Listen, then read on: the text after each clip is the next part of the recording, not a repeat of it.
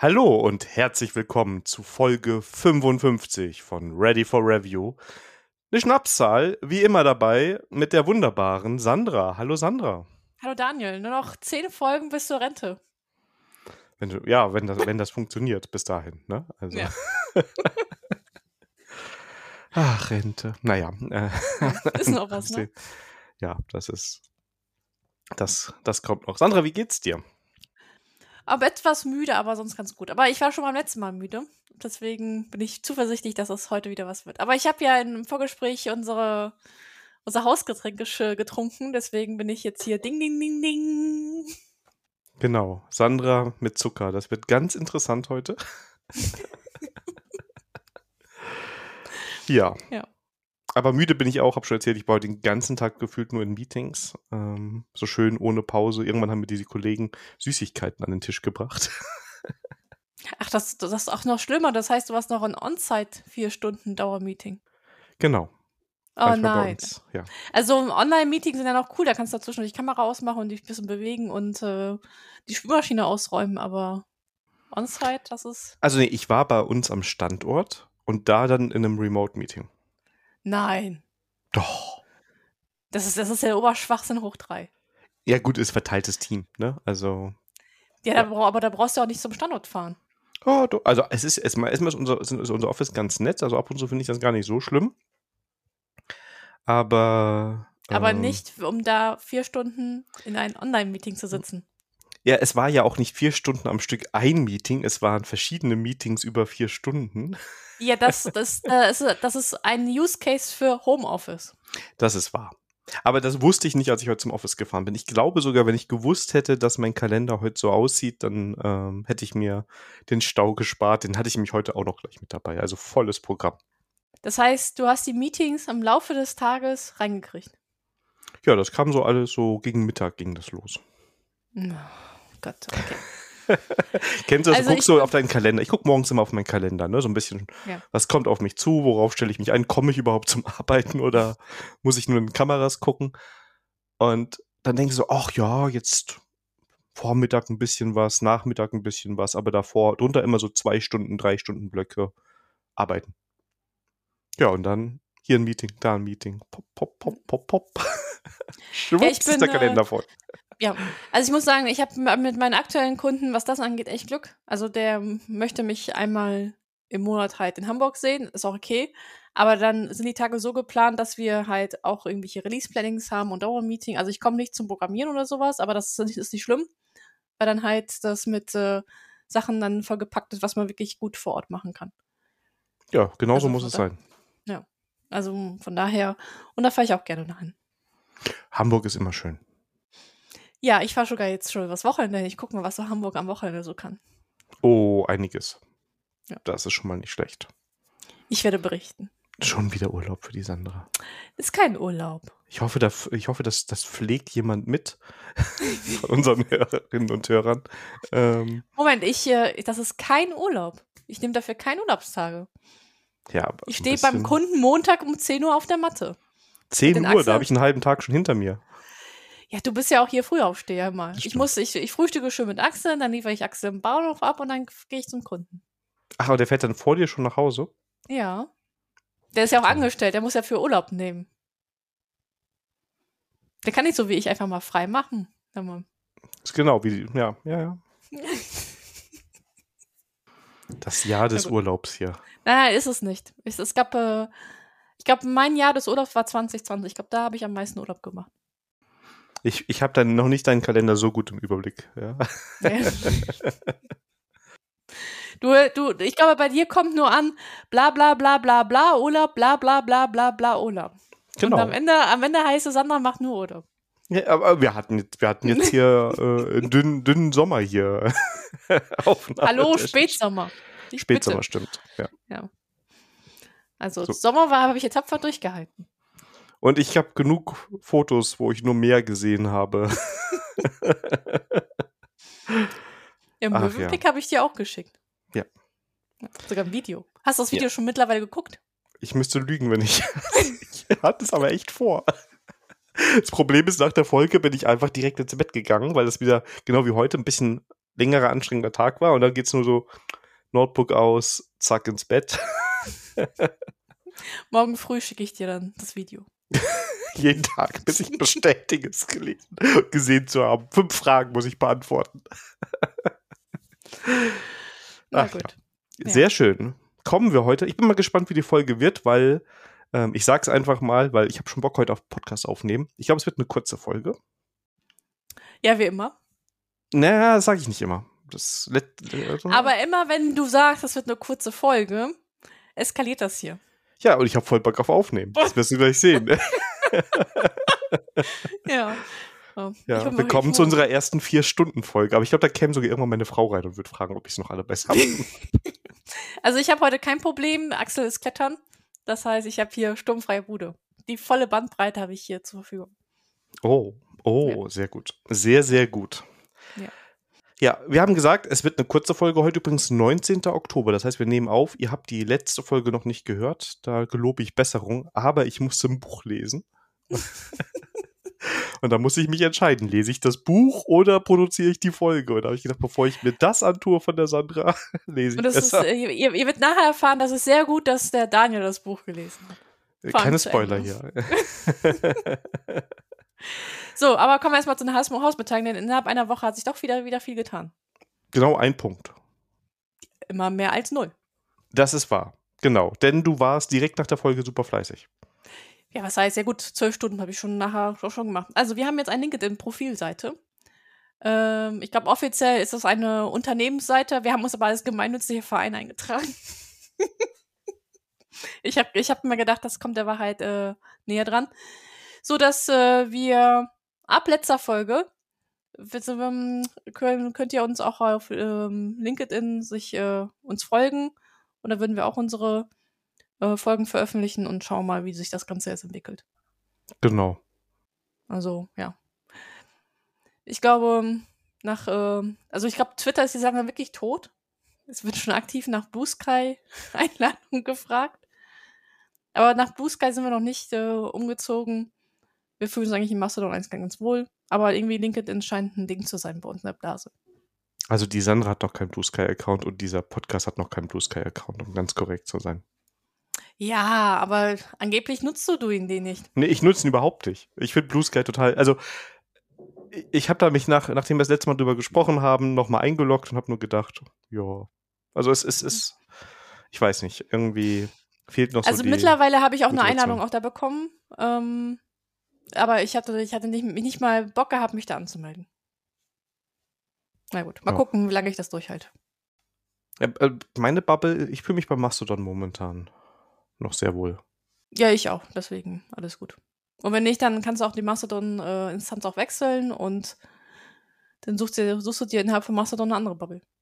Aber wie wir da ja gut, aber wie wir bei Telepros beide gelernt haben oder gesagt haben, wir nutzen Mastodon ja falsch, weil wir, die, weil wir die Instanz ja gar nicht, also das ist ja. Ja, aber vielleicht fängst du an, dann die richtig zu benutzen, wenn du merkst, dass deine eigene Bubble irgendwie komisch wird. Du suchst dir halt so. eine neue Bubble. Nein, meine Bubble ist toll. Also alle, die mir folgen und die, denen ich folge, sind super toll. Also ich kann äh, mich da auch nicht beschweren. Ja. ja. Genau, Gut, aber also ihr könnt uns jetzt auf jeden Fall bei LinkedIn folgen. Das haben wir auch schon äh, bei Mastodon kundgetan. Und da bekommt ihr genau dieselben Infos. Ähm, aber nochmal eine andere Möglichkeit zum Teilen. Also von daher wird evaluiert. Ja. Ja. Wir sind da sehr experimentierfreudig, was das angeht. Genau, ja. Apropos Experimente, kommen wir zu meiner Lieblingskategorie. Kommen wir zu Sandra lernt kochen. Und heute klingt es echt sehr, sehr einfach. Ich bin sehr gespannt, was du da hervorgeholt hast. Ja, und zwar, das ist äh, ein Rezept aus Omas Küche.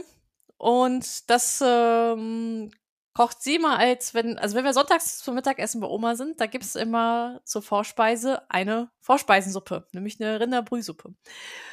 Und die macht meistens so viel davon, dass äh, wir eine ganze Woche davon essen können. Also das ist dann automatisch dann das Mittagessen für die ganze Woche. Und ähm, als gute Enkelin habe ich mir das mal das Rezept geschnappt und das auch mal selber gekocht. Und ja, ab und zu mal kochen wir das halt selber. Meistens ist das dann entweder als Vorspeisensuppe oder halt als Grundlagen für eine Gemüsesuppe. Ähm, ich habe erstmal eine Frage. Ja. Was, wie sind die Rezepte von deiner Oma? Sind das konkrete Mengenangaben oder ist das so, ja, du musst aus mit dem Löffel nimmst du so zwei, drei Löffel davon und das siehst du dann? Also wie präzise ist das, was da an Rezept also, übergeben wird? Ich lade Oma zum Kochen ein und da kocht sie bei mir in der Küche und ich stehe daneben mit einem Stift und Blatt Papier und schaue mir ganz genau an, was sie da tut. Und wenn es so ungenau ist, dann sage ich, Oma, was hast du jetzt genau gemacht? Und dann, ja, siehst, sieht man doch. Das muss nach Geschmack machen. Und dann äh, sind wir am, Re am Reproduzieren, äh, was sie, wie viel sie jetzt von diesen Gewürzen oder da reingetan haben. Und dann das schreibe ich dann auf. Also das ist hier, das ist hier Archäologie vom Feinsten, was ich hier mache. Nicht schlecht, nicht schlecht. Also ich kenne auch solche Sachen, dass dann so spezielle Löffel genommen werden. Ne? Und das ist ja, macht ja dann auch was aus. Ja, ja, ähm. das schon, aber nee, das ist hier, Oma musste zum Vorkochen hier Köln kommen. Ich hatte schon überlegt, ob ich da YouTube-Videos darüber mache, aber das fand Oma nicht so toll. Und da ich ihre Persönlichkeitsrechte ähm, äh, wahre, habe ich gesagt, okay, das mache ich nicht ohne die Einverständnis meiner Oma. Aber Oma, das wäre doch, äh, das wäre voll der coole YouTube-Kanal. Lernen mit Sandras Omi. Schreibt uns doch mal bei Mastodon, wenn ihr das haben wollt. Ja, vielleicht kriegen wir ja. ich komme zum Vorkosten dann immer vorbei. Ne, ihr, ihr kocht das und dann komme ich rein und dann probiere ich das Essen und bewerte es. Ja. Das fände ich cool, das würde mir Spaß machen. Ja, dann könnt ihr aber bei Mastodon schreiben, ob ihr das haben wollt. Auch ich bin der optionale Teil. wenn ihr sagt, geht auch ohne Daniel, nehme ich nicht persönlich. Ich will nur Essen abhaben. Okay, okay. Alles genau. klar. Dann fangen wir mal an, ne? Mhm. Ähm, oh, ich sehe gerade, Axel hat die Literangabe fürs Wasser hier gelöscht. Oh Mann, ey. Na gut. Ähm, so, wir brauchen eine Stange Püree. Ah ja, die Suppe ist für fünf bis sechs Personen. Also das ist für zwei Leute halt Vorschall und für den Rest der Woche. Ähm, wir müssen halt eine Stange Püree waschen und putzen. Dann äh, zwei Stück Möhren und äh, einen halben Stück Sellerie schälen. Das wird dann ähm, ähm, mit 200 Gramm Rind, Bandscheibe kann man dafür nehmen. Ähm, drei Stunden äh, geköchelt. Und die Literangabe an Wasser, was man dazu gibt, muss ich nochmal äh, dann nochmal nach äh. Aber ich nehme mal an, wenn ich das andere Rezept nehme, dann haben wir, glaube ich, zwei, drei Liter genommen. Genau. Alles mit äh, so in drei Stunden köcheln lassen. Ähm, da kommt, kriegt ihr so eine Schaumschicht drauf und wenn ihr wollt, dass die Suppe halt klar wird, muss die halt abgeschaumt werden. Ja, dann äh, mit Salz und Pfeffer abschmecken und fertig ist die Suppe.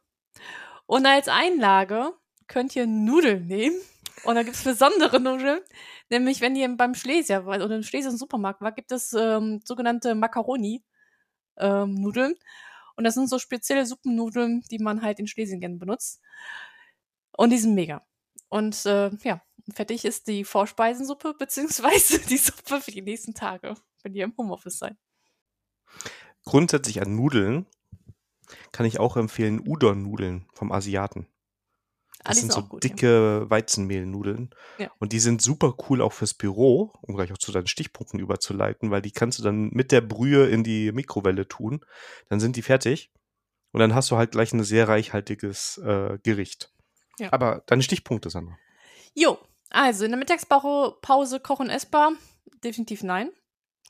In der kleinen Büroküche kochbar? Also wenn ihr morgens früh das anstellt, denke ich ja, weil das nicht viel zu machen ist. Im Büro essbar auf jeden Fall. Skalierbar zwischen nur ich und das ganze Team, würde ich auch sagen, ja. Und das ist ein Gericht, was man sehr gut vorher vorbereiten kann. Ja. Ja. Und das finde ich gerade, wie gesagt, also jetzt gerade das mit den Udon-Nudeln, das habe ich schon öfters bei Suppe gemacht, wenn ich halt, keine Ahnung, Hühnersuppe oder sowas schon fertig hatte. Ne, die, die Suppe nimmst du mit zur Arbeit für die Mikrowelle und dann hast du halt so abgepackt ja. eine Packung Nudeln und dann hast du ein leckeres, leckeres Essen. Also das ist wirklich was ganz Feines. Ja. Also so, und ich sehe gerade, ich muss hier noch auch wieder die Kategorie nachfüllen, ne?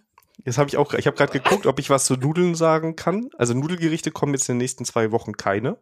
Aber ob in drei Wochen noch was kommt, huiuiuiuiui, ja. ja, vielleicht müssen wir uns auch in eine neue Kategorie. Ich, also wir können ja ähm, Backen lernen mit Sandra machen oder so. Du kannst auch backen. Darum sage ich ja Backen lernen mit Sandra. Nicht Sandra lernt backen, sondern Backen lernen mit Sandra. Du kannst ja gerne, wenn es da Hörer gibt, die das haben wollen als Format. Ich hatte das Gefühl, dass dieses Format Fans hat. Aber schreibt uns ruhig. Ne? Vielleicht wollt, ja. sagt ihr ja, hey, jetzt reicht's langsam. Nächstes Jahr wollen wir eine andere Essenskategorie. Ja, also ich. Oder ihr sagt ja, mehr, Sandra lernt kochen. Also, ich muss ja obligatorisch einmal im Jahr nachfragen diese Diskussion hatten wir vor ungefähr einem halben Jahr und da haben, haben wir verlängert um drei oder vier Jahre wieder. Also eigentlich also ich kein Geld dafür, also. Na gut. Ich habe es ja mal wieder versucht.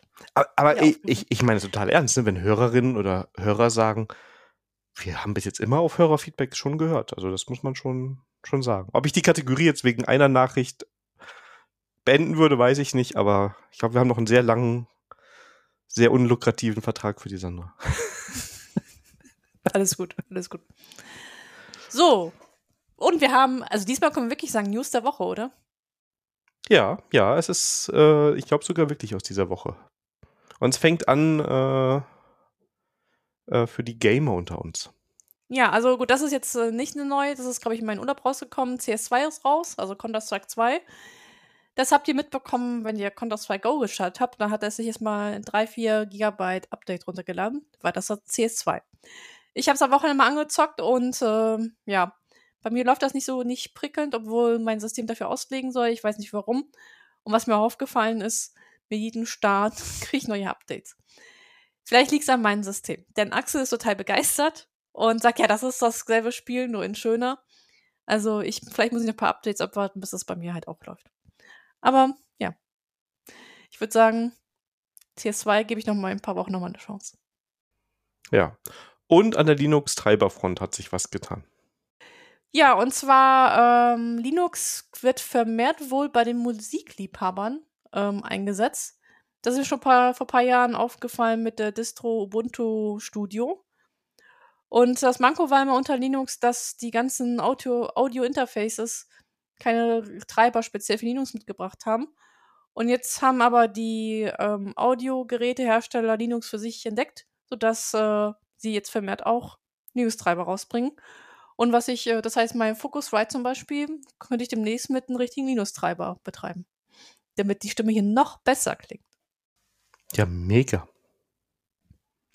Ja, und äh, ja, auf der Notfront hat sich auch was getan. Ihr habt wieder den Anschluss gefunden. Genau, das ist ja so dieses ewige Versionsrennen und da jetzt bald die Version 20 in LTS geht, ich glaube Ende des Monats, also von hier aus sind es noch zehn Tage, ähm, kam jetzt ein neues Major Release raus, die Version 21.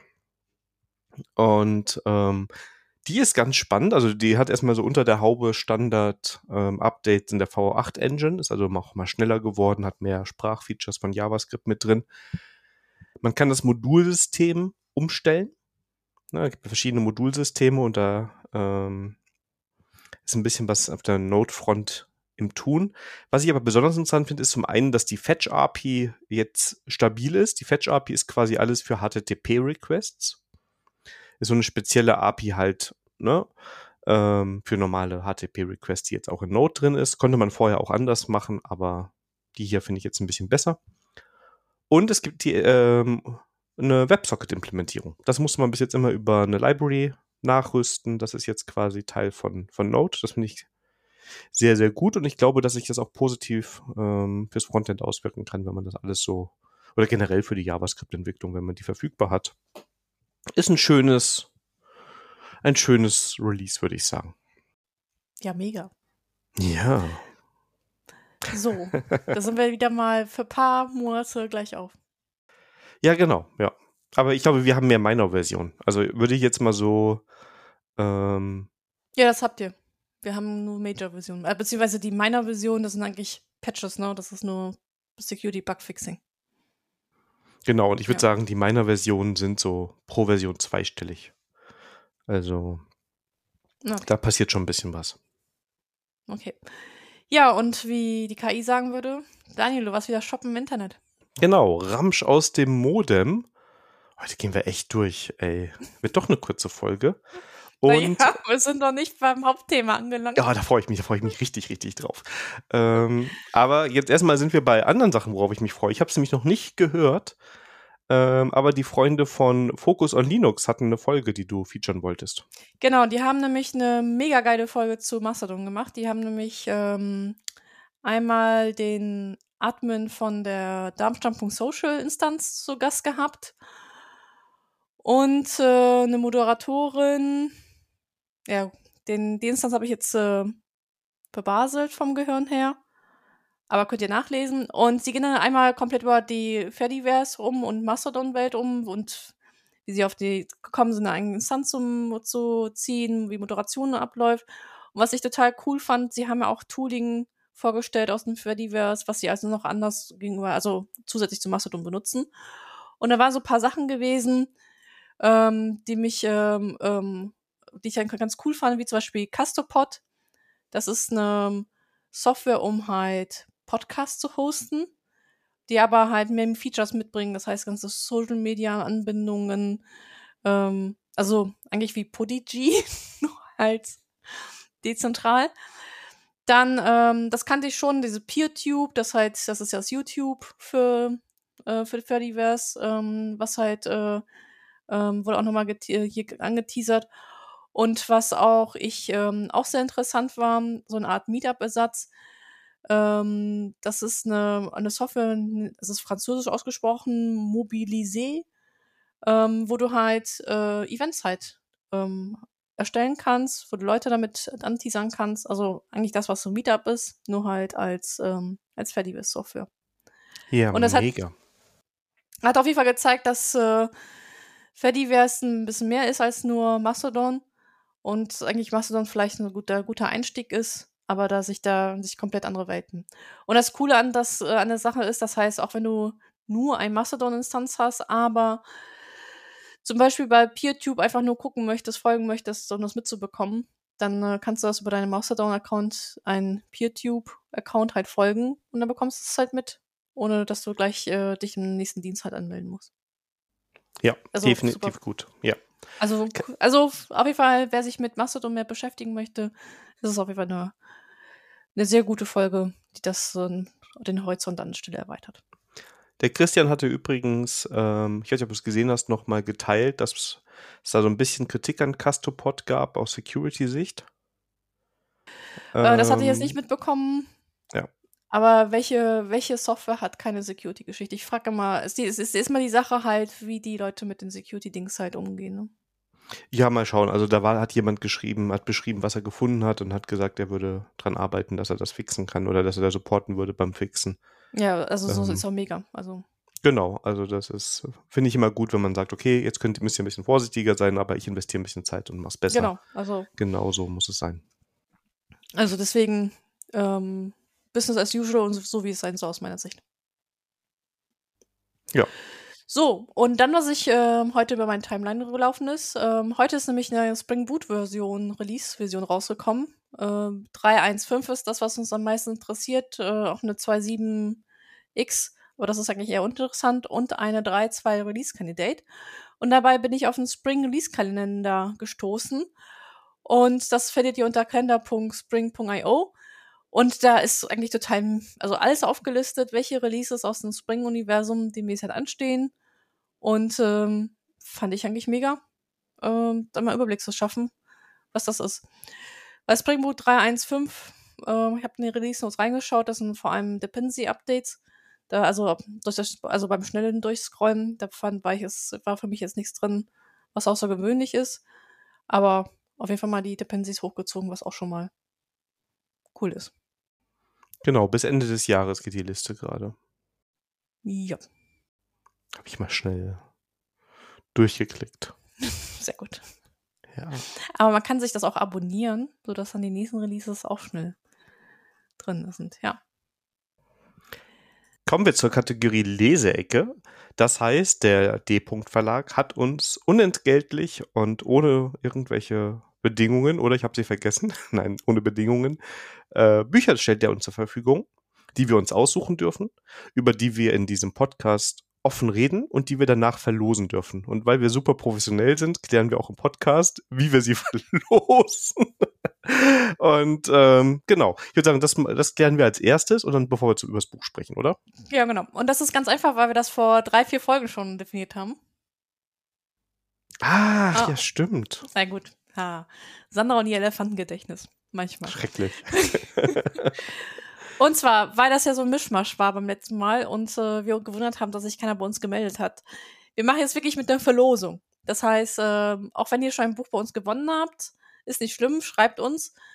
Wir sammeln die, äh, die Einsendungen halt ein bis zur Veröffentlichung der nächsten Folge. Also habt Zeit bis zur Veröffentlichung von 56.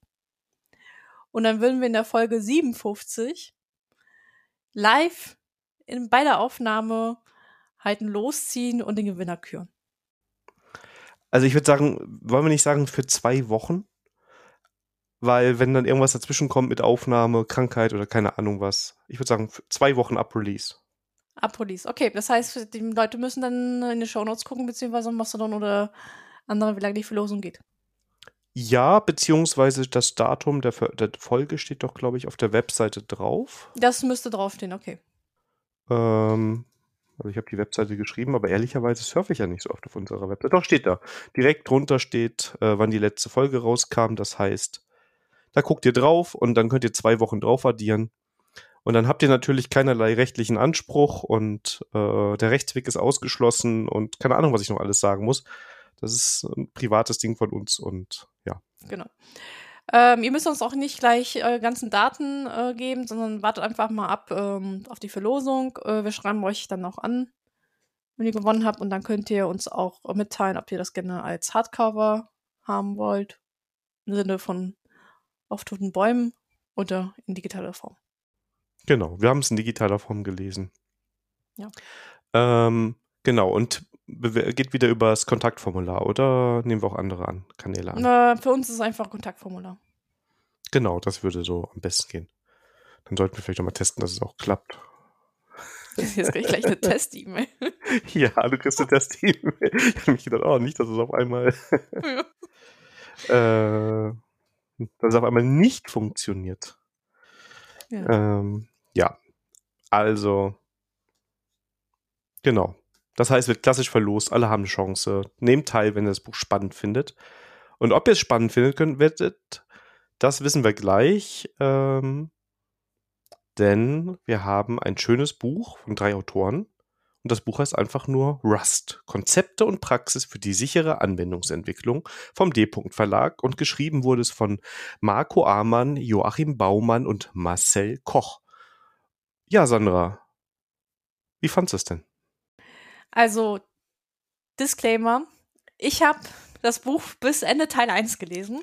Denn, äh, ja, ich mache heute den Daniel. Aber ich habe kein schlechtes Gewissen, denn Daniel hat heute, ist derjenige, der richtig gut vorbereitet ist, hat das ganze Buch gelesen. So, hier Fleißpunkte an Daniel. Ich bin aber trotzdem, glaube ich, in der Lage, eine Meinung zu diesem Buch abzugeben. Ähm, ja, wie sollen wir machen? Sollen wir vielleicht mal so, was so inhaltlich ist? Bevor wir also ich habe das Buch, ja, ich, ich kann inhaltlich sagen, also okay. es ist, ich würde mal sagen, ein Buch für Entwicklerinnen und Entwickler, die Rust lernen möchten. Und das Buch hat zwei Teile. Im ersten Teil werden die Standardsprachkonzepte und so ein bisschen vom Ökosystem vorgestellt. Und im zweiten Teil geht es dann um äh, fortgeschrittene Techniken. Ich schaue mal auch gerade, Genau, ähm, da ist sowas wie Webprogrammierung dabei oder Microservices, systemnahe Programmierung. WebAssembly haben sie noch gemacht, also oder testen, ja, ähm, das heißt, da geht's dann für spezifische Themenblöcke nochmal für ein paar Seiten ins Detail. Ja. Was man sagen kann, das ist kein Buch für Programmieranfänger dass, ähm, ähm, also wenn ihr ein Buch sucht, äh, womit ihr Programmieren ähm, lernen sollt, ist das das falsche Buch, weil sie halt äh, immer wieder Verweise auf andere Programmiersprachen machen, wie das funktioniert so wie ähnlich wie bei C, das funktioniert ähnlich wie bei Java, das funktioniert ähnlich wie bei Python. Und deswegen, ähm, ich, ich würde sagen, das ist kein Buch für Programmieranfänger. Ähm, was ich aber sehr gut fand für Leute, die halt schon programmieren können, so wie wir uns beiden. Also ich nehme an, dass wir beide programmieren können. Meistens. ähm, ja, meistens, genau. Dass sie halt vor allem beim Teil 1 ähm, ähm, mehr in die Tiefe gehen und halt auch so Grundlagen der Sprache halt erklären, nicht so auf, äh, auf so einer Metaebene, sondern auch erklären, was in der Sprache genau passiert, also vor allem bei den ganzen Speichermodellen. Und dann merkt man halt auch, äh, was das Besondere an der Sprache halt halt ist. Deswegen da ist halt, ähm, äh, das hilft ungemein zu verstehen, was diese Sprache halt Besonderes macht. Genau, und ähm, ich muss noch ein bisschen was erzählen, und zwar als wir vor der letzten Aufnahme waren, da hatte ich gerade, ich weiß nicht, 10, 20 Prozent des Buchs gelesen. Da habe ich der Sandra gesagt, ich habe schon meine Meinung. Ja, äh, nach Motto, ich, ja, die hat sich geändert. Okay. Ähm, und nach diesen ersten Prozent habe ich nämlich auch gedacht, boah, geil, das ist ein Buch so ein bisschen für fortgeschrittene Entwicklerinnen und Entwickler, ne, die, wo man so, ne, so einen, schnelleren Einstieg in die Programmiersprache hat, weil ich nicht nochmal alles von Anfang an erklärt werden muss. Oder ja, und dann habe ich weitergelesen und die Meinung hat sich ein bisschen geändert. Ähm, ich finde es ein bisschen schwierig, das Buch zu bewerten, muss ich ganz ehrlich sagen. Denn es ist auf der einen Seite, finde ich, sehr gut, dass es teilweise schneller, ich sag mal, zum Punkt kommt und die ganzen Konzepte auch gut erklärt. Was mich mit der Zeit unfassbar wirklich ermüdet hat, waren die Codebeispiele. Weil das war wirklich so, ein Auto kann fahren, äh, Punkte, Gedöns, also so sehr einfache Beispiele von der Fachlichkeit her, immer um irgendein Sprachfeature zu erklären. Irgendwie habe ich mir da mehr Tiefe gewünscht. Also das klappt mit diesem Prinzip des Buchs schwierig, weil die halt wirklich durch die Sprachkonzepte so Kapitel für Kapitel durchgehen. Aber mir wurde dann irgendwann doch langweilig, weil dann geht es mir, wenn es um Funktionen oder so geht, dann irgendwann auch nur noch um die Syntax, weil ich weiß, wie eine Funktion aussieht. Jetzt habe ich auch ein bisschen Rust-Background, deshalb waren vielleicht auch ein paar Teile nicht so interessant. Das macht es mir auch schwierig, das zu bewerten. Aber ich hätte mir wirklich gewünscht, dass bei den so ein bisschen mehr, da hätte man ein bisschen mehr machen können, um es ein bisschen interessanter zu gestalten. So wurde es für mich halt manchmal schwierig zu lesen. Natürlich muss man auch sagen, wir lesen die Bücher dann ja auch in kurzer Zeit und nehmen es jetzt nicht, also ich zumindest jetzt nicht dieses Mal, als Referenzwerk nebendran ne, und sage, okay, jetzt beschäftige ich mich mal mit diesem Kapitel und dann habe ich die einfachen Beispiele und denke mir noch ein bisschen was mehr aus. Da hätte ich mir entweder halt gewünscht, dass das Buch sagt, hey, wir haben noch ein paar Beispiele für dich, wo du es vertiefen kannst. Oder halt, ähm, aber ich glaube, dann wäre das Buch ein anderes, muss man dazu sagen. Wir entwickeln was Konkretes durchs Buch und bringen dir dabei die Konzepte bei. Ne? Ja. Also das hätte ich dann für einen fortgeschrittenen Entwickler oder eine fortgeschrittene Entwicklerin interessanter gefunden? Mm, also, dass es ein bisschen mit den Beispielen sehr einfach gestrickt waren, ist mir auch aufgefallen. Ich empfand das aber nicht so schlimm, lag aber daran, dass ich vorher kein Buch über Rust gelesen hatte. Also ich habe ja nicht so wie du Advent of Code was in Rust gemacht, sondern habe jetzt das erste Mal mich tiefer mit Rust halt an der Stelle beschäftigt, sodass mhm. es okay war. Nichtsdestotrotz äh, hätte ich so ähm, bei Beispielen, ähm, also mit den Closures, verschachtelte Closures und sowas. Da war für mich als äh, Java-Entwickler das an vielen Stellen auch ein bisschen, okay, Wurm im Kopf. Äh, da musste ich nochmal drei, vier Mal nochmal äh, noch nachlesen. Da hätte ich mir wahrscheinlich mehr, mehr, mehr Erklärung halt gewünscht. Aber gut, das bin ich halt nochmal zurückgegangen, Kapitel nochmal durchgelesen und dann halt weiter. Weiß ich jetzt nicht, ob das einfach daran liegt, dass ich halt ähm, nicht aus dem ähm, Ökosystem im Sinne von äh, funktionaler Programmierung halt herkomme und das halt nicht so gewohnt bin. Das, äh, das ist halt dem, auch, dem halt auch geschuldet. Was ich ähm, ähm, auch sehr gut fand an dem Buch ist, äh, dass ich für Sachen, die ich schon kannte, neue Begriffe gelernt habe. das ist halt, ähm, also ich habe da halt, also das waren zum Beispiel, wo ich mir gedacht habe, okay, die nennen das jetzt so, aber wenn ich das überlese und dann irgendwie drei, vier Seiten später sagt, ja, das ist in Java so wie ein Interface. Und ich sage, ah, okay, gut, neues, neuen, neuen Begriff dafür gelernt. Andere Sprachen ähm, nennen das also so. Das heißt, an der Stelle ähm, hat das schon geholfen, halt einfach neue Begriffe für alte Dinge halt zu lernen. Das wieder reinkrept, was eigentlich gut für, für, für Leute, die ja schon, schon programmieren können. Was ich sehr schade fand, ähm, weil es eigentlich ja für Programmierer sein sollte, dass zum Beispiel Testen erst in Teil 2 relativ spät kommt, also als fortgeschrittene Technik angesagt wird. Da denke ich mir so, ähm, ja, vielleicht für Programmieranfänger, aber für den, äh, für den Profi hätte ich mir gedacht, okay, das müsste eigentlich schon weiter mit vorne sein.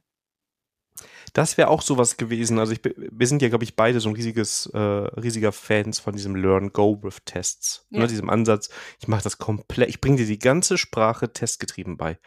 Das wäre ein anderes Buch gewesen. Ne? Deshalb will ich das jetzt nicht denen ja. vorwerfen, dass sie es nicht so machen wie ein Buch, das ich gut finde. Aber ich fände es als, ich fände schon cool, wenn ich jetzt schon diese Zielgruppe fortgeschrittenen Entwicklerinnen und Entwickler habe, dann, dass ich mir auch so einen Kniff einfallen lasse und dann vielleicht darüber auch noch mal ein bisschen was mache weil für mich war immer diese Konkurrenz, es gibt ja von Rust eine sehr, sehr gute Dokumentation online. Die kann man ja. auch kaufen, aber du hast halt die Dokumente auch online frei verfügbar und die fand ich in Punkten irgendwie besser zu lesen. Das ist natürlich ein sehr, sehr, sehr subjektives Gefühl. Ne? Ähm, das war, da habe ich mir gedacht, na ja, ist das jetzt das Buch für Leute, die das nicht auf Englisch lesen wollen? Und das ist ein Markt, den ich auch gut finde und der auch bedient werden soll. Ja, aber dann hat es auch nicht, es war nicht so ganz rund dann wieder, ne? Also da, da habe ich diese Position des Buchs nicht so ganz verstanden. Ähm, weil, wie gesagt, du hast ein fortgeschrittenes Buch mit allen Konzepten online verfügbar. Ich würde sagen, Entwickler können darauf problemlos zugreifen und wenn du jetzt das als zweite Programmiersprache hast, bist du wahrscheinlich auch englische Texte da schon gewöhnt. Und dann gehst du halt da rein und arbeitest dich dadurch. Ja, und dann lernst du die Konzepte genauso kennen. Ähm, also dann differenziert es sich nicht für mich gut genug, ne? wo ich dann sagen ja. würde, ist das jetzt nur die Sprache, dass wir jetzt das auf Deutsch haben? Wie gesagt, ein Markt ist da. Ich finde auch gut, dass man es hat. Genau. Ähm, vor allem, sie hätten den Kniff ganz gut machen können, weil das machen sie ja im Buch ja auch. Die machen ja gleich im ersten Kapitel, erklären sie so ein bisschen das Ökosystem mit Bildtools und so.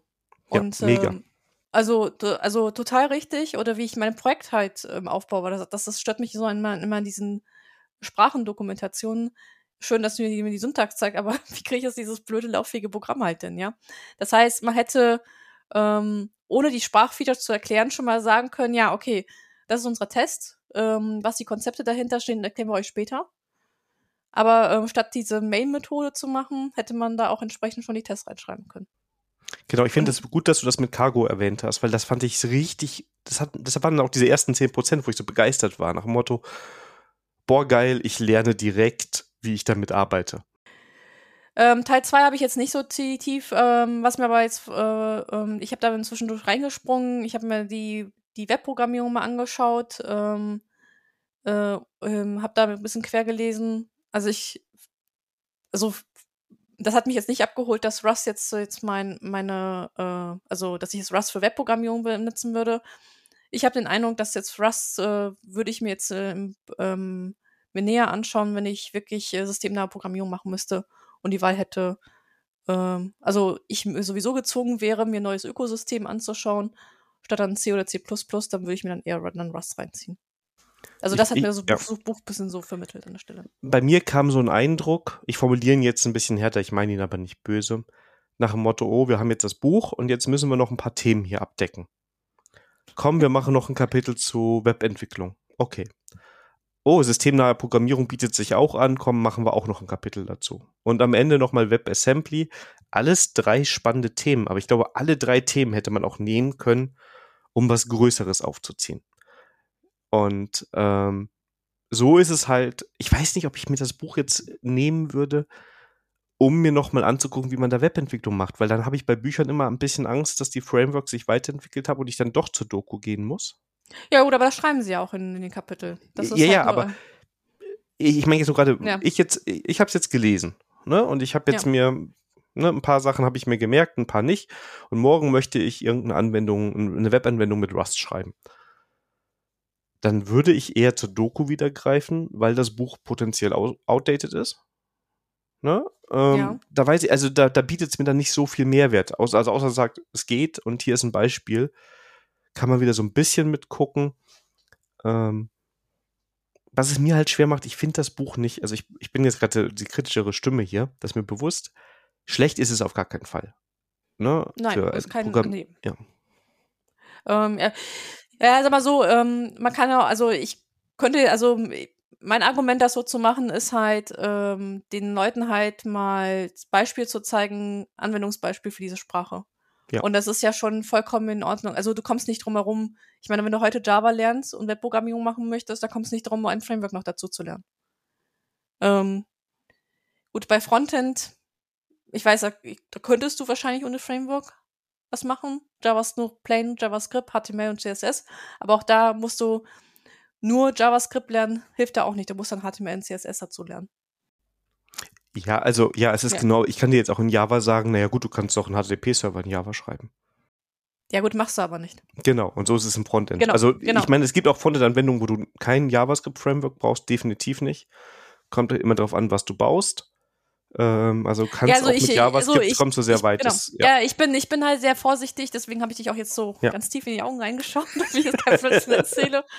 Aber so habe ich das mit, mitgenommen, dass du mit HTML, CSS und JavaScript relativ weit kommst. Ja. Ähm, aber das ist im Backend, ähm, sehe ich das halt nicht. Dass dann, ähm, äh, dass du halt sehr schnell dabei bist, halt auch noch dir ein Framework halt damit reinzuziehen. Genau, also das ist in JavaScript ziehst du dir auch irgendwann Libraries mit rein, würde ich ja, sagen. Natürlich, also irgendwie schreibst du dann auch nicht ja. alles selber, ne? Ja, ja. Genau. Und wie sind wir jetzt hier gelandet? Also es, ist Buch, ja, es, also also, es gibt dir den Einblick in was möglich ist. Es gibt dir auf jeden Fall die Stichwörter, die du brauchst, jetzt mal um es positiv wieder mhm. zu formulieren. Ne, was ja. kann ich damit machen und was sind so die Dinge, in welche Richtung kann ich gucken, weil ich bin jetzt kein Rust-Experte, aber die Technologien sahen alle so ganz äh, durchdacht und ausgereift aus. Und das fand ich auf der einen Seite ganz cool für diesen Einblick, auf der anderen Seite war mir das halt dann wieder zu dünn. Ne? Also, wie gesagt, dieses Gefühl, ähm, jetzt haben wir noch ein Kapitel zu WebAssembly. Weil das geht ja, okay. auch mit Rust. Ja. Ne? ja. Und alles in allem muss ich sagen, ich finde es nicht schlecht. Es ist jetzt keine Eins oder so, aber auch kein, es ist so eine 2 minus mit Tendenz nach oben bei mir. Also äh, solides Buch, wenn man Rust lernen möchte und das auf Deutsch lernen möchte. Ähm, definitiv kann man das machen ich glaube, dass es dann halt eine spezielle Zielgruppe ist, weil wenn man sagt, ich kann auch das auf, ganz auf Englisch lernen, würde ich vielleicht eher die Rust-Doku empfehlen. Ja, okay. Ich bin jetzt ein bisschen, also ich würde eine glatte 2 geben. Das liegt aber daran, dass ich keinerlei Vorkenntnisse zu Rust hatte. Und das war jetzt mein erstes Buch, wo ich dazu gelesen hatte und auch die Doku zu Rust jetzt mir nicht angeschaut habe. Und ähm, das heißt, wenn jemand, äh, also ich glaube, wir können uns darauf einigen, wer jemand noch mit Rust gar nichts gemacht hat, und das auf Deutsch äh, lernen möchte, soll er dieses Buch reinschnappen. Definitiv. Ansonsten, ähm, wenn ihr schon mit Rust was gemacht habt oder die, oder die Rust-Doku schon gelesen habt, dann äh, würden wir sagen, ja, könnt ihr euch sparen. Oder ihr wollt das in Deutsch nochmal nochmal ähm, nachlesen. Ich weiß nicht, ähm, bei der Rust-Dokumentation haben Sie da Anwendungsbeispiele wie Web, äh, Webprogrammierung oder Systemnamen? Ich war jetzt echt lang nicht mehr drauf. Ich hätte sie aufmachen. Äh, ich schaue mal gerade. Also ich war lange nicht mehr drauf. Ähm, aber ich glaube nicht. Nee. Okay. Also die bauen am Ende einen Webserver, sehe ich hier gerade. Ich glaube aber fast, dass sie den von Hand klöppeln. Ich schau mal gerade. Ja, die bauen hier einen TCP-Listen. Ja, das, die klöppeln das von Hand. Ähm, ich habe noch einen guten Punkt, wo ich das Buch auch gut finde. Das muss ich auch noch sagen. Ähm, und zwar Ownership in Rust ist ein Konzept, das ist sehr, sehr wichtig. Das ist auch das, wo ich, glaube ich, am ehesten immer gegengeknallt bin, wenn ich äh, Rust entwickelt habe. Und da finde ich vielleicht, fand ich sogar ganz gut, es nochmal auf Deutsch zu lesen. Weil, also mir geht es zumindest so, wenn ich solche Konzepte habe, die ein bisschen komplizierter sind, ist es manchmal ganz schön, die Sprachbarriere rauszunehmen. Ja, und das ist das, ja, und das ist das, was ich ja auch meinte. Die sind halt diese ähm, Konzepte wie das Speichermodell echt in die Tiefe und Schritt für Schritt einmal erklären. Ja. Und, ähm, und das hat, äh, äh, das hat, ob, äh, das hat unheimlich viel geholfen, ähm, weil die das Konzept erstellt haben, wie halt Rust äh, halt tickt an der Stelle. Und äh, deswegen, also klar, das kann man sagen, als Programmieranfänger, also auch das wieder, als Programmieranfänger äh, wärst damit überladen, dass du jetzt mit Speichermodellen, ähm, vielleicht brauchst du ein bisschen Erfahrung, um, zu, um das halt einordnen zu können. Aber für mich jetzt als erfahrener Programmierer, aber ich weiß schon ganz genau, warum ich nicht kein C und kein C gerne geschrieben habe. Ähm, war das schon äh, hilfreich zu verstehen, äh, was da eigentlich halt abgeht. Und ich habe auch verstanden, warum das alle, äh, vor allem jetzt auch im News-Bereich, die, die Rust halt total cool finden als Alter oder als Alternative zu C und C sehen, weil ähm, aufgrund dieses Speichermodells, ja. Ja, die ganze Ownership ist, das ist auch, glaube ich, das, wo du als Entwicklerin und Entwickler am, am längsten vielleicht brauchst, um dich dran zu gewöhnen, weil du ein paar andere Pattern hast, wie du deinen Code strukturierst, wie du mit Variablen arbeitest. Ja, also wie gesagt, da ist es auf jeden Fall positiv und ich glaube, man kann das Buch guten Gewissens sich holen, wenn man sich für Rust interessiert und noch ein bisschen Doku braucht. Manchmal ist es auch motivierend, ein Buch in der Hand zu haben. Wobei die Rust-Dokumentation kannst du auch kaufen, veraltet dann genauso. Ja, ja genau. Gut. Wenn euch das nicht so ganz abgestreckt hat, schreibt uns per Kontaktformular. Und eventuell seid ihr Gewinner oder Gewinnerin dieses Buches und dann könnt ihr eure eigene Meinung äh, oder ihr habt das Buch schon gelesen und äh, wollt uns mit Eiern und Tomaten bewerfen, weil alles Heuchlerinnen, wir hier Heuchler sind und das Buch schon schlecht in Licht hingestellt haben. Gerne auf Mastodon oder anderen Kanälen und schreiben. Wir hören uns eure Kritik gerne an. Ja, und ich, wie gesagt, es ist nicht, also vielleicht hatte ich hohe Erwartungen und ich wollte lieber eine, eine detailliertere Kritik dem Buch zukommen lassen, als jetzt sozusagen, ja, es ist ein gutes Buch, nehmt das ruhig. Das bin ich ein bisschen dünn, sondern wenn, wollen wir uns ja auch richtig damit beschäftigen. Und ich glaube, wir haben eine spezielle Zielgruppe, auch bei den Hörerinnen und Hörern. Und da ist mir schon wichtig, dass wir da transportieren für den Anfänger oder die Anfängerin vielleicht nicht unbedingt geeignet. Ich weiß auch immer nicht, ob Raster so gut wäre als erste Programmiersprache, ob das nicht ein bisschen zu kompliziert ist. Das würde ich wirklich gerne mal herausfinden. Und für die fortgeschrittenen Entwickler kann das ganz gut sein. Wie gesagt, die Beispiele sind so ein bisschen. Aber wenn du eine IDE parallel machst, ein bisschen rumprobierst, ja, kannst du ja selber Beispiele ausdenken. Das ist wohl wahr. Und ich muss auch mal noch eine Sache dazu sagen. Ich habe ja selber mal vor vielen, vielen Jahren ein Buch geschrieben. Und es ist super schwierig, wenn du viele Konzepte vermitteln musst das irgendwie halbwegs anstrengend, an, an, angemessen zu machen. Also ich weiß damals CSS-Kapitel, wo es um so viele Eigenschaften ging, um die, um die vorzustellen und so weiter und so fort. Also auch zum, am, wenn man selber am Schreiben ist, es war anstrengend. Ne, und dann versuchst du immer wieder, das nicht ganz so trocken zu machen. Äh, klingt wahrscheinlich auch nicht immer. Das ist schon schwierig, weil du hast viele Themen, die musst du einfach abarbeiten. Und die sind Daily Business. Und ja, dann bist du auch ganz froh, wenn du es irgendwie abgearbeitet hast. Zumindest ging es mir damals so, möchte ich jetzt den Autoren da vom Buch nicht unterstellen. Aber ich meine, die, die haben das schon richtig gemacht, ne? Die waren eine Dreier-Kombo, ne? Ja. Geteiltes Leid, ne? Und ich habe es beim Lesen nicht unbedingt gemerkt. Dass ja, so ein Lob an das Lektorat, ne? Ja, also das war. Ja. Ja. Von daher. Doch, doch, doch. Das war die das Leseecke. War das, das war die Leseecke, ja, ja. Jetzt ja, wir mich, haben, wir, wir haben noch ein Buch. Na, Quatsch. Was denn? Ich meine, ähm, äh, wenn wir nur Friede, Freude, Eierkuchen verbreiten, dann denken die Leute, dass wir hier noch Geld dafür kriegen, dass wir so gute Kritiken rausgeben. Wenn ihr ein Verlag seid und viel Geld habt. Nein, Quatsch. ja, wir haben noch ein Buch in der Pipeline. Ja. Ja. Das ich glaube, das ist äh, das Buch, vor dem ich mich ein bisschen gefürchtet habe, aber da werde ich mich durchboxen. Ja, du, aber du wirst dir ein paar Wochen dafür Zeit nehmen müssen. Ja, da werde ich ein bisschen brauchen. Das ist, ja. Ähm, ja. Und wahrscheinlich so ein Thema, was dich auch nicht so interessiert. Das ist, also irgendwo ja, aber auch nicht auf dem, auf dem, also ich glaube, dass so die ersten Kapitel sehr interessant werden und dann danach wird es ein bisschen schwieriger. Ja. Ähm, aber vielleicht holen wir dann noch mal ein Frontend-Buch danach für dich. Ja, vielleicht. Obwohl, ich habe äh, die Frontend-Bücher, die du mir vorgestellt hast oder gegeben hast, die habe ich wirklich alle gelesen. Ne? Ja, vorbildlich. Ja, ja. Nee, also das Rust-Buch will ich jetzt auch noch zu Ende lesen. Ich habe morgen eine lange Bahnfahrt vor mir. Also das, äh, ähm, den Rest will ich mir auch noch geben. Und, äh, aber ich, äh, beim nächsten Buch ähm, will ich hoch und heilig versprechen, dass ich das ganze Buch durchlese, dann kannst du wieder auf Dan Daniels Move umstellen. Nee, das tue ich mir nicht an. Das habe ich einmal gemacht.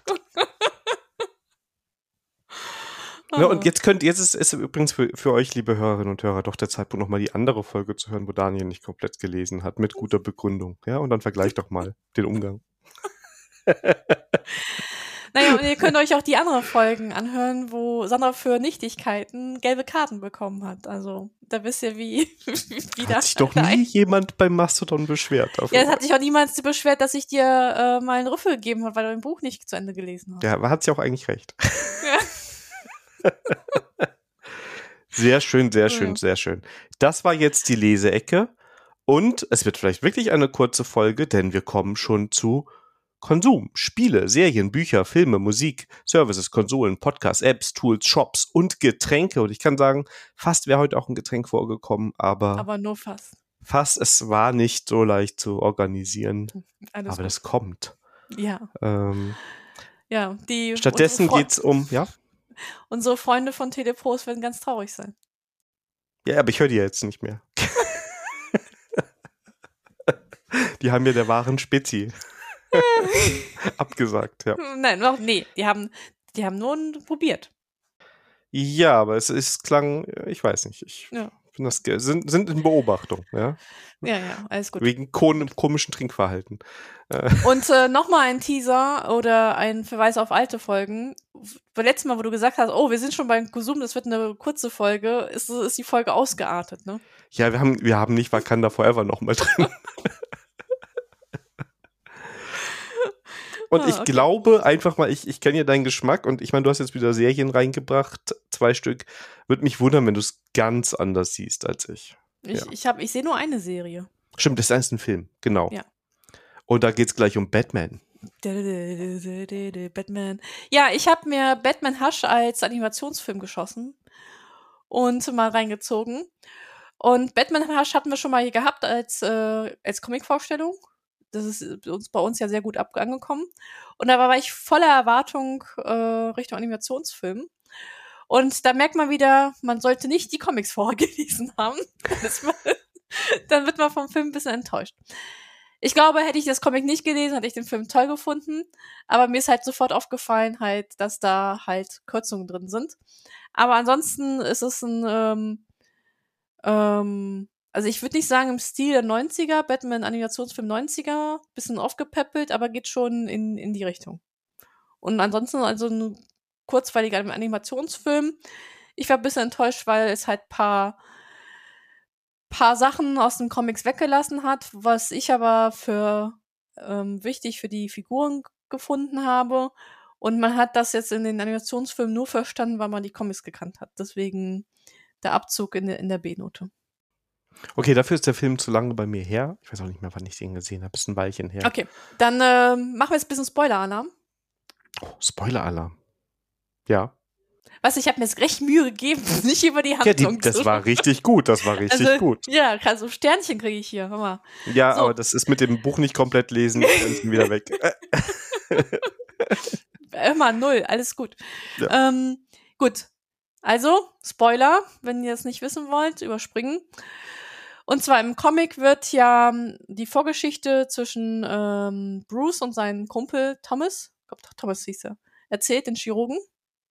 Ja. Und wie die Dynamik zwischen den beiden halt, ähm, halt war. Und im der Animationsfilm, da taucht dieser Chirurg auf und man weiß, okay, die kennen sich von früher. Er rettet Bruce mit seiner OP-Magic und dann wird er getötet und, und ja, und man fragt sich, warum der Bruce halt da durchdreht, weil er getötet, weil er getötet wurde. Weil bei anderen, wenn du Batman die Figur kennst oder Bruce, ähm, nicht so emotional halt halt reagiert. Und ähm, das weißt du eigentlich nur, wenn du die Comics gelesen hast, weil da wird nämlich die ganze Vorgeschichte oder diese Dynamik zwischen den beiden halt erklärt. Ja, und die Dynamik ist ja auch so wichtig, ne, zwischen den Figuren. Aber ähm ja, gut, das ist also mit Catwoman und sowas, das ähm, ähm, das haben sie in den Animationsfilmen aus meiner Sicht drin gelassen. Aber das mit dem Chirurg, das, äh, der also ich glaube, dieser Freund taucht in den anderen, ich weiß nicht, wie es in, in den äh, anderen Batman-Comics ist. Ich kannte ihn jetzt nur aus diesen Batman Hush-Serie. Äh, ich jetzt auch. Also wenn, dann ist mein Wissen da nicht tief genug. Aber ich glaube ja. auch, dass er nur da in dem Ding auf, auftaucht und ja. Also deswegen, aber ich vermutlich hätte ich äh, die Comics nicht gelesen, dann wäre ich darüber, hätte ich, hätte ich darüber hinweggeschaut und so war ich ein bisschen kritischer. Ja, grundsätzlich muss ich sagen, sind die Animationsfilme oder haben die einen sehr guten Ruf. Ich habe nicht alle gesehen, bei weitem nicht, aber die, die ich gesehen habe, fand ich auch. Ja, also ähm, nee, um Gottes Willen, das ist ein, das für Animationsfilme ist das gut und das ist wahrscheinlich auch Jammern wieder auf hohem Niveau. Ja. Ja. Aber das ist halt so, wenn du Games of Thrones die Bücher gelesen hast und dann die Serie schaust, da bist du halt auch an vielen Stellen enttäuscht. Aber so krass finde ich den Abstieg dann nicht. Nee, also es sind ja jetzt nein, Details nein, nein, eine Animationsserie, die ja. weggelassen. Aber ja. ich verstehe schon, es wäre schon schön gewesen. Man hätte das ja auch, das ist ja nicht irgendwie, dass man eine halbe Stunde in, der, in dem Film braucht. Das hätte man ja auch über einen kurzen Rückblick ja, ja und außerdem der, ganz schnell machen können. Der ist halt, der ist auch nicht lang, der dauert nicht mal 90 Minuten, der Animationsfilm. Ja. Das heißt, die hätten sogar noch Zeit dafür gehabt, das einzubinden. Ja. Also, ja. So. Ja, und, und du warst äh, auf Disney Plus. Ja, wo denn sonst? Und hast Ahsoka geguckt. Wie fandst du das denn? Ich, also ich fand das sehr unterhaltsam. Fand, äh, fand auch diesmal, ähm, hat das interessante Einblicke in diese Jedi-Dasein gegeben. Ja, also Ahsoka vielleicht, um, um die Hörerinnen und Hörer, die nicht so in Star Wars sind, abzuholen, ist der Padawan von Anakin Skywalker. Die wurde in dieser Star Wars The Clone Wars Animationsserie eingeführt. Und die ist dann in anderen Animationsserien, die ich jetzt auch alle nicht kenne, immer mal wieder aufgetaucht, vor allem bei diesen Star Wars Rebels, wo wohl die meisten Figuren herkommen, die jetzt in Ahsoka eine Rolle spielen. Also die haben alle irgendwie eine Vergangenheit in Animationsserien. Und ähm, dann geht es um diesen bösen äh, Admiral von, vom Imperium, der verschwunden ist, wohl in der Serie, nehme ich jetzt mal an, dass das so das Finale war. Ja. Und der auch in Mandalorian schon erwähnt wurde. Und Ahsoka kennt ihr aber auch von Mandalorian. Die taucht da nämlich ja. äh, als Sidekick mehrmals halt auf. Stimmt, genau. Und ähm, naja, auf jeden Fall geht es darum, dass dieses Bedrohung schon in Mandalorian aufgebaut wurde, dass dieser Admiral zurückkommt. Und da geht es jetzt darum, dass sie den suchen oder das verhindern wollen. Und dann ist auch der eine Jedi da. Und ich muss auch sagen, ich finde die Serie hat am Anfang so ein bisschen die Längen. Also ich meine speziell ähm, die Folge, die primär im Weltall spielt, die fand ich total überflüssig. Ähm, das hätte ja, das man hat was, ähm, hat ein bisschen was von Obi-Wan Kenobi gehabt, ne? Der hatte ja auch eine Zeit lang so ein bisschen Längen gehabt, um so ein bisschen gemächlicher durch die Story zu gehen. Ja, aber da hatte ich nie das Gefühl wie hier, dass eine Folge nur da war, um eine Folge zu haben. Weil da passiert so wenig in der Folge, aber es sind halt ne, Minuten, die du dazu guckst, ähm, mit ein bisschen Jedi-Action und keine Ahnung was und ein bisschen Weltraumkampf. Aber das hat mir halt nicht so viel Mehrwert gegeben, wo ich so dachte, die Folge, also das hätte die alles ein bisschen straffen können. Okay. Dann hatte ich auch so ein kleines Tief, dann habe ich mich zwei Wochen nicht geguckt und als es dann weitergeht, ähm, dann fand ich es auch wieder spannend und ich fand auch, dass ähm, die Auflösung am Ende, da wo jetzt die Charaktere alle so sind, ähm, sehr, sehr interessant und habe wirklich Bock auf eine zweite Staffel. Ja. Mhm. Was, was, ich, was ich total äh, ähm, äh, interessant fand, ähm, ähm, dass der Androide, mit dem sie halt unterwegs ist, wohl schon seit Anbeginn der Zeit von Jedi da sein, äh, also Wissen anhatte und immer wieder so Anekdoten von früher halt bringt, wo dann ähm, ganz neue Aha-Erlebnisse hast, äh, was das ganze Jedi-Dasein entsprechend entspricht. Ja, das stimmt. Und ich, soviel ich weiß, ist Ahsoka selber kein Jedi, sondern die hat den Jedi-Orden verlassen. Die, da gibt es irgendwie noch so eine dritte, neutralere Fraktion, wo die, glaube ich, also jetzt Achtung, ich werde es garantiert falsch sagen, aber soviel ich weiß, ist sie kein richtiger Jedi. Oder irgendwo ist sie da, ist es zwischenzeitlich mal auf jeden Fall mal thematisiert worden, dass sie den Jedi-Orden wieder verlassen hat. Und dadurch hat sie eine Sonderposition. Ja. Aber auf jeden Fall, ähm, ich finde es eine gelungene Star Wars-Serie. Ja, also wie gesagt, Anfang fand ich, hat es ein bisschen gedauert, aber das Durchhalten hat sich gelohnt und kann ich ja. auch nur empfehlen.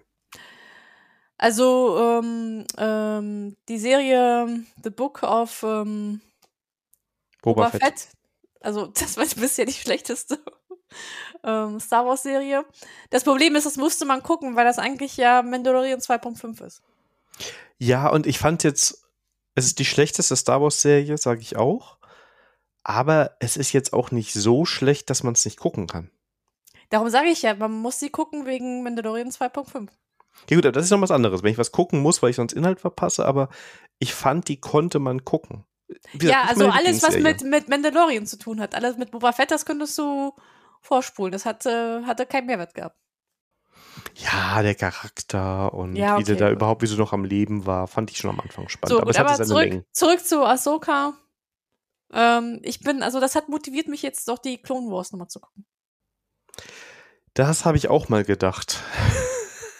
ja, du bist auch, du bist ja auch in einem anderen Modus. Nee, ich habe das, ich hab, wollte mir Clone Wars auch mal angucken, aber da, da fühle ich mich da ein bisschen zu alt für. Echt jetzt? Ja, bei, also Clone Wars am Anfang. Also das soll besser werden, aber die erste Staffel ist, ähm, da ist mir das Pacing viel zu langsam und also das war, war habe ich nicht geschafft. Kannst es, du kannst es auch in äh, doppelter Geschwindigkeit gucken. Das habe ich bei Serien noch nie gemacht. Vielleicht muss ich das mal ausprobieren. Ich lasse dich mal ein paar Staffeln gucken und wenn du dann sagst, das ist gut, dann ja, okay. Ähm, ich sag dir, aber rein, weil es soll wohl besser werden. Also ich habe nur ja. die ersten Staffeln ist wohl ein bisschen schwierig. Na gut. Ich äh, werde es für, ich werd, ich für dich antesten. Das ist ja immer so das Problem mit Serien. Wenn du so jemand sagst, ja, bei Babylon 5, die erste Staffel, das sind halt 14, 15 Stunden, da musst du durch, danach lohnt es sich. Ne, das ja, ist immer so, ja, investier mal einen halben ich, Tag. Das war auch, glaube ich, bei, ähm, war das nicht bei äh, Star Trek Enterprise nicht, äh, Next Generation nicht genauso? Die erste Staffel mit Picard und so, dass sie ein bisschen langatmig wurde und erst ab der zweiten, dritten Staffel das besser wurde? Ähm, ja, also die, ja, aber die war nicht so ganz, ganz schlecht, würde ich sagen. Also ich würde naja, sagen, das war, war, war besser. Okay, ich teste das für dich und dann sage ich dir, in, in, in welcher, in, in wie vielfacher Geschwindigkeit du das gucken sollst. Und dann sind ja die Folgeserien noch, ne? Also du hast noch Rebels und Bad Patch. Bad Patch und Bad und The Resistance oder irgendwie sowas. Ja, also das ist einiges an Content. The Winter ja. is coming. Das stimmt, das stimmt. Ähm ja, und ich habe mir auch jetzt noch Ani-Filme noch bestellt. Grüße gehen raus an Telepros und Christian, um hier mein nicht vorhandenes Arnold Schwarzenegger Wissen. Oh, der Konsum bekommt eine ganz neue Kategorie, äh, ganz neue, ganz neuen Drive. Ja, also Axel hat mich auch gefragt, immer alles gut mit dir? Ja, sollte es öfters mal rauskommen, mal andere Spiele machen, wie zum Beispiel das bei unserem nächsten Thema. Ja, und zwar, ich bin mal rausgekommen. Ich war Lasertag spielen. Und ähm, ich habe mir gedacht, okay, das ist Paintball ohne Schmerzen. Aber haben wir gesagt, nein. Und ähm, ja, war interessant. Also, was von, also ähm, Lasertag, das heißt, ihr seid in dunklen Räumen, wo ein bisschen Lasereffekte sind und äh, habt so einen Taser, mit Laser, das Laserlicht rauskommt. Und da könnt ihr andere Leute markieren, beziehungsweise Punkte sammeln, indem ihr halt ähm, Zielscheiben halt auch markiert. Ganz wichtig ist, ihr schießt da keinen ab. Ihr markiert die Leute. Das ist ganz wichtig. Was ich aber interessant fand, war, Rennen ist äh, nicht erlaubt. Ähm, auch so hinknien und sich verstecken und sowas ist nicht erlaubt. Oder hin Leuten hinterher rennen, die schon halt markiert worden sind. Also da sind sie relativ strikt. Ähm, und ja, das war, ähm, man will es nicht glauben, aber das war schon dennoch sehr sportlich. Also nach zwei Stunden Lasertag spielen, das heißt, die Runden gehen so, so Spiel zehn Minuten, hast äh, fünf bis zehn Minuten Pause oder länger, wenn du eine Runde halt aussitzt und dann wieder zehn Minuten spielen. Und dann kommst du echt gut zum, gut ja. zu, zu schwitzen. Also, ja. Und ähm, ja, das hatte trotzdem was von Paintball ohne Schmerzen gehabt. Nur, dass die Leute manchmal nicht gesehen hast, weil das halt halt im Dunkeln war. Und in äh, manchen Runden waren echt viele Kiddies mit dabei. Und manche Kiddies nehmen es mit den Regeln nicht so ernst, aber die haben sich dann irgendwie gebunkert und dann irgendwann hast du dich daneben gestellt und die sind Dauer abgeschossen, bis sie gecheckt haben, okay, vielleicht sollte ich mich dann doch mal bewegen. Also ich hatte bis jetzt immer, wenn ich Lasertag gespielt habe, das Glück, dass wir in einer Gruppe waren, die groß genug war dass wir so nur mit uns gespielt haben. Und ähm, ich überlege gerade, ob wir bei uns war, also nicht laufen, das liegt aber auch an der Helligkeit, ne, ist ja relativ dunkel, dass du, glaube ja. ich, nicht laufen sollst. Aber ich glaube, man durfte sich verstecken. Also ich hatte auf jeden Fall hin, bin in Hinterhalte reingerannt und habe Hinterhalte gelegt. Also ähm, ja, das haben sie halt auch gemacht, aber äh, es geht halt darum, dass du dich nicht hinknien sollst, ne? Oder sich halt, ähm, oder über, über, ähm, über Geländer springen sollst und solche Sachen, ne? Also, Ach so, also ja, genau. Also ich glaube, das, das macht ja auch ein bisschen, je nachdem, Sinn, weil es ist ja schon recht dunkel da. Aber ja. Aber ja, das, das ist wohl wahr. Aber naja, aber auf der anderen Seite, wenn sie die, die Lasershow dann nebenbei laufen lassen, das war eigentlich hell genug. Also ich Hattet ihr das auch mit Power-Ups? Ja, Schnellschuss und äh, unverwundbar. Also Schnellschuss gepaart mit unverwundbar, das war geil. Wie viel muss ich extra zahlen, damit ihr das mir die ganze Zeit geht? Und in der Halle, wo wir waren, war das halt so, du hast dich auch abgelevelt. Und wenn, äh, haben die so versucht, damit auch so eine Fairness hinzukriegen. Also wenn du halt, also ich sag mal jetzt Level 3 mit Leuten mit Level 1, dann ähm, haben sie gecheckt, okay, wenn ich, äh, wenn Level 3 Person Level 1 Person markiert hat, dann mussten sie mehrmals markieren, bis sie wirklich halt komplett als markiert ging. Um da diese äh, Fairness-Geschichte halt herzustellen. Das fand ich, weil, das fand ich schon mal cool, weil Paintball war gewesen, zack, bumm, bis raus. Was Schmerzen. Und äh, ja. Und ja. hast auch die, die Klamotten versaut. das ja. wieder warten. Und dafür Geld bezahlt, ja. ja, ja. Nee, und wir haben verschiedene Modis gespielt. Also diese Standard-Modi halt zwei bis drei Gruppen gegeneinander. Und äh, da gab es einen Modi, das war interessant. Du wurdest zufällig einer Farbe zugeordnet. Und wenn du dann ähm, drei, vier Leben verloren hast, dann wurdest du der Gruppe zugeordnet, äh, die als letztes markiert war. Da hast du das Team gewechselt. Und somit hast du am Anfang irgendwie vier Teams gehabt, dann, dann ist reduziert und dann, ja. Das ist dann, ja. Also. Spannend. ja, also irgendwie Dynamik, ja. ein ganz, sag ich, ein ganz, neuer Univers ganz neues Universum ist da für mich aufgemacht worden. Ready for Pew Pew. ja, ohne Sch oh, das Geile ist, wenn man diesen Lasertag konntest du auch deine, den Sound einstellen. genau darum geht's. Ja. ja. Ja. Aber du hast ja gesagt, Winter is coming und dann passt da wahrscheinlich eher dein nächstes Thema, was du mitgebracht hast. Ja, und zwar, wir waren in so einer Riesenspielhalle, wo auch dieser Lasertag war und nach dem Lasertag ist ja vor dem nächsten Game und da kam jemand auf die Idee mal, weil er gesehen hat, dass das da VR-Gaming angeboten ist, aber ähm, wo die nächste Generation, wo du dich frei bewegen kannst, ohne Kabel über den Kopf. Und da haben wir eine Runde VR-Gaming, nämlich Zombie-Apokalypse gespielt. Also da ähm, bist du halt im Spiel mit der Brille 3D und bist an Zombies am Abschießen. Und das war von der Grafik her, Half-Life 2 hat gegrüßt. und ähm, also die haben das echt gut umgesetzt. Die haben halt das, ähm, das Spiel von der Bewegung her oder das, was du tun musstest, äh, an den Raum halt angepasst, sodass du dann halt irgendwie einen Aufzug hoch und runterfahren musstest oder wo du es mit einem U-Bahn-Waggon durch die Gegend geschoben, sodass du dich wirklich auf, das waren irgendwie 30 Grad, wo du dich bewegen hast, wunderbar sich da bewegen konntest und dass du das Gefühl hattest. Und das mega krasse Erlebnis, was ich hatte, war, du musstest im Spiel halt über so einen Schwebebalken drüber laufen. Und ähm, naja, und ich habe das Gleichgewicht verloren, weil mein Gehirn gedacht hat, ja, oh scheiße, das Schwebebalken. Ähm, da musste ich ja irgendwo festhalten, geht aber nicht, ja. Und dann bin ich so voll, habe ich auf die Fresse gelegt. Bis ich mal gesagt habe, ey, Gehirn, ist doch scheißegal, dass es hier ein Schwebebalken ist, denn links und rechts kann mir nichts passieren. ja. Also, ja, also, ähm, ich fand ein bisschen Schweineteufel Spaß, aber einmal um das VR-Gaming mal auszuprobieren, war das äh, war die Sache halt wert. Und dann hast du auch mit Motion Sickness kein Problem gehabt, nehme ich an, ne? Gar nichts, überhaupt nicht. Das Einzige, was ich ein bisschen doof fand, war, die hatten Versatz mit, sie haben jetzt so zu viert auf ein Spielfeld und du hast ja deine Mitspieler auch gesehen. Nur die hatten 15 Meter Versatz gehabt. Das heißt, ich, äh, ich habe einen schon mal umgerannt, weil ich sah, okay, der ist noch, ähm, der ist zwar neben mir, aber noch irgendwie noch 10 Meter von mir entfernt. Und habe ich voll umgerannt in der Realität, ja. Das war so ein bisschen schade. Aber was ich erstaunlich fand, wenn das jetzt schon Half-Life 2 ähm, Bildqualität hat, dann will ich nicht wissen, was das in 10, 15 Jahren ist. Ich bin bei VR super kritisch. Ich kann mir nicht vorstellen, dass VR, also außer jetzt, wenn es einen speziellen Anwendungsfall gibt, aber ich finde so Augmented Reality wesentlich spannender. Oder den Ansatz, den den Apple macht, was ja so in diesen Mixed Reality geht, ja. ne? dass ja. du dann trotz noch, ne, also dass sie das so ein bisschen kombinieren, diesen eigentlich ist es VR, wenn man, glaube ich, ganz kritisch ist, aber ähm, sie zeigen dir ja die Realität noch drumherum an.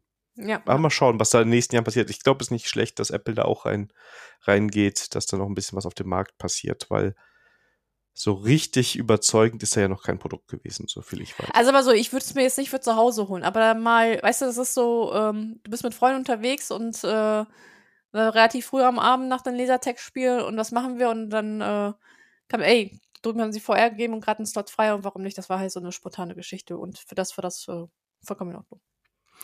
Ja, also ich meine, ich finde ein paar Anwendungsfälle mega gut, wenn du gesehen hast hier bei der Apple Vision Pro, dass du dir zu Hause quasi eine Kinoleinwand hinstellen kannst. Mit super Sound und allem und du guckst dann halt auf einer Kinoleinwand deinen Film oder dein Programm, was du sehen möchtest. Ja. Das finde ich mega. Was ich nicht so mega finde, ist, dass jede Person im Raum natürlich dann auch so ein Ding braucht, was ein bisschen ins Geld geht. Ähm, aber ich bin mal gespannt, wie sich das entwickelt. Vielleicht, wenn das irgendwann bezahlbarer ist, dann kaufst du keinen Fernseher, sondern dann hast du halt drei, vier solche Brillen. Ja, und dann kannst du dir das alles so machen, wie du es haben möchtest. Ja, ja. Also ich kann mir gut vorstellen, dass im Gaming-Bereich da was, äh, das da ist mal, also aber es ist ja meistens so, dass im Gaming-Bereich das erstmal kommen und dann entwickeln sich halt andere. Ja, genau. Ja, was ist eure Erfahrung mit VR Gaming? Habt ihr euch schon zu Hause mit ausgestattet? Oder mal ausprobiert? Oder ja, schreibt uns. Genau. Ja, und Daniel hat recht gehabt. Das war eine kurze Folge heute. Tatsächlich, obwohl wir so lange über Rust gesprochen haben. ja. Ja. Gut. Wenn euch diese Folge gefallen hat, dann freuen wir uns über eine Bewertung. Auf der Podcast-Plattform eurer Wahl gerne viele Sterne hinterlassen und ein paar nette Worte, da würden wir uns immer drüber freuen. Ihr könnt es aber auch beim Mastodon schreiben oder per Kontaktformular. Und denkt dran, wenn ihr uns per Kontaktformular schreibt, könnt ihr auch das Rust-Buch gewinnen. Und ähm, ja, das war's dann schon wieder, ne? Jupp. Ja, bis zum nächsten Mal. Vielen Dank fürs Zuhören und bis zum nächsten Mal. Tschüss, tschüss. tschüss.